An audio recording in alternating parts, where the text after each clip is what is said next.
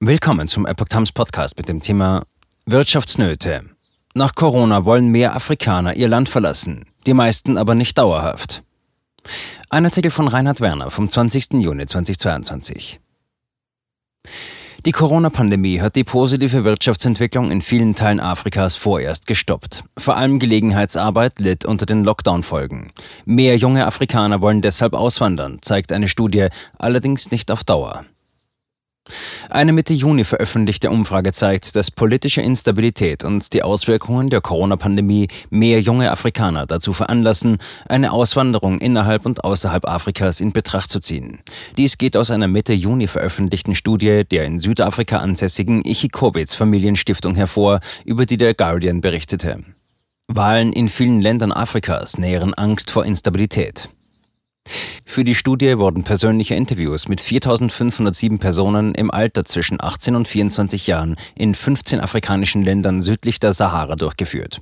Im Jahr 2020 wurde eine erste Studie dieser Art veröffentlicht. Diese hat ergeben, dass mehr als zwei Drittel der befragten jungen Menschen in Afrika bleiben wollten. Mittlerweile planen 52 Prozent innerhalb der kommenden drei Jahre ins Ausland zu ziehen. In Nigeria und im Sudan stieg der Anteil sogar auf 75 Prozent. In vielen afrikanischen Ländern ist es ein Wahljahr oder ein Jahr kurz vor den Wahlen und es ist irgendwie logisch, dass die Menschen die Instabilität als ein Problem betrachten, erläutert Igor Ichikowitz die Gründe für den Anstieg gegenüber der britischen Tageszeitung.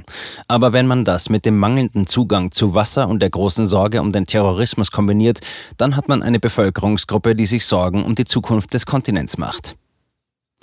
Nigeria als großer Verlierer in den Augen der Jugendlichen.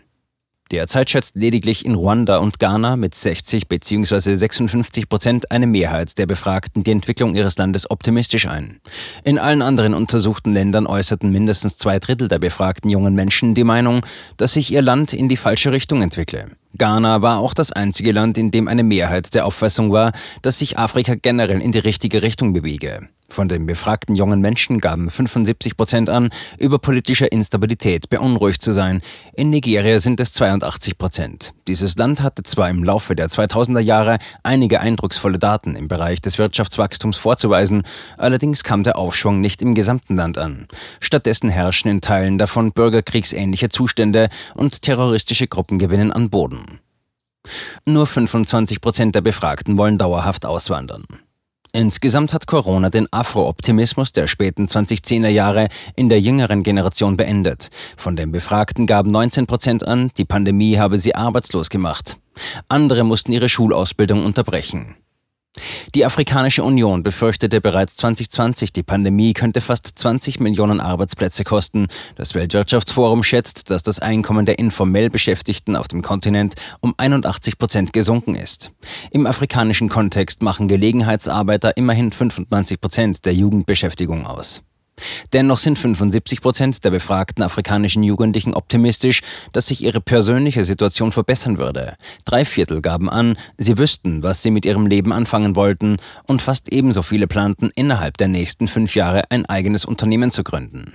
Auch von denjenigen, die auswandern wollen, planen die meisten keinen dauerhaften Umzug ins Ausland. Fast 70 Prozent gaben an, dass sie nur vorübergehend auswandern und die im Ausland erworbenen Fähigkeiten und Erfahrungen nach Afrika zurückbringen wollen. Nur 25 Prozent planten eine dauerhafte Auswanderung. Als beliebteste Auswanderungsziele für Bildungs- und Arbeitszwecke wurden Südafrika und Europa genannt.